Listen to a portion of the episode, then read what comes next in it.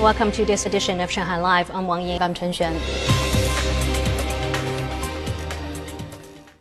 The Shanghai Municipal Human Resources and Social Security Bureau issued several new policies to help graduates find a job. They include offering subsidies to both companies and students. Zhang Hong brings us the details. Companies, social organizations, and individual business owners can get a one-time subsidy of 2,000 yuan for each graduate they hire, provided the new employee is graduated from college between 2021 and 2023, or an unemployed person aged between 16 and 24, or a person who has been registered as unemployed for at least three months in Shanghai. Companies don't need to apply for the subsidy. The Bureau will also waive 50% of social insurance contributions for a maximum of 12 months if a social organization or a small or micro-sized company hires someone who graduated from university between 2021 and 2023 and doesn't have a job. College graduates from a low-income family, those who are handicapped or have a handicapped family member, or graduates from a secondary vocational school are eligible to apply for a 1,000 yuan subsidy to help them get a job or start their own business.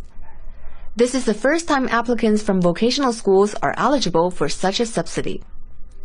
The Bureau will ensure that young people looking for a job will have access to at least one career tutoring session, one introductory meeting on employment policies, three job recommendations, and either vocational skills training or an internship position.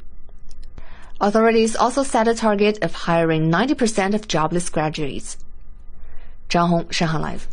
The Japanese government announced on Tuesday that the plan for the discharge of nuclear contaminated wastewater from the crippled Fukushima Daiichi nuclear power plant into the ocean will begin on Thursday.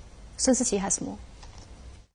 Despite opposition from both home and abroad, Prime Minister Fumio Kishida announced the controversial decision following a ministerial meeting held this morning. The Tokyo Electric Power Company is requested to promptly proceed with preparations for the commencement of ocean release based on the plan approved by the Nuclear Regulation Authority.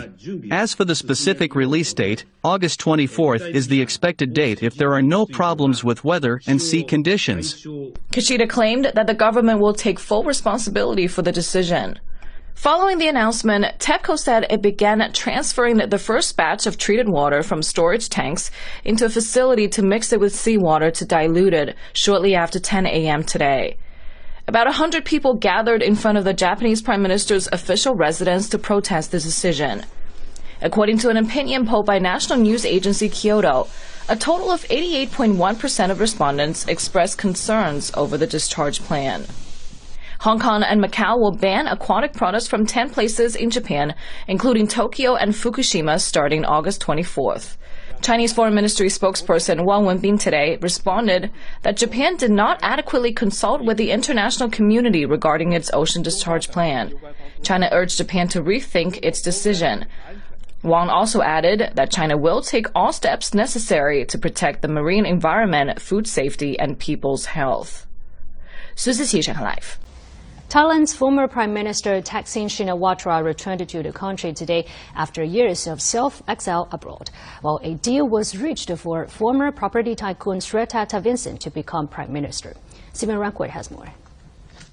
Accompanied by his family, Thaksin made a brief public appearance to greet his core supporters and media this morning after arriving in a private jet in Bangkok. Thaksin was Thailand's premier from 2001 to 2006 but had been in self-exile since 2008. He was convicted of multiple corruption charges and faced up to 10 years in jail. Deputy PM Wisanu Kringam said earlier that Thaksin would be subject to legal proceedings and sent to jail. Hundreds of Thaksin reporters were at the private jet terminal to welcome his return.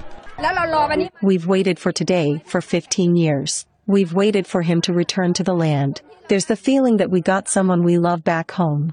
Upon arrival, the country's Supreme Court sentenced Thaksin to serve eight years in prison, although it wasn't clear whether he would serve any time. He was in custody and under the care of Thailand's Corrections Department. Also today, Srettha Thavisin, a candidate backed by Thailand's Pheu Thai coalition, secured a simple majority in a parliamentary vote to become the country's new prime minister.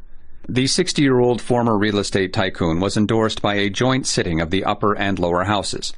Paving the way for the Pheu Thai Party and its alliance to form a new government, which ends a political stalemate since the election in May. Stephen Rancourt, Shanghai Live.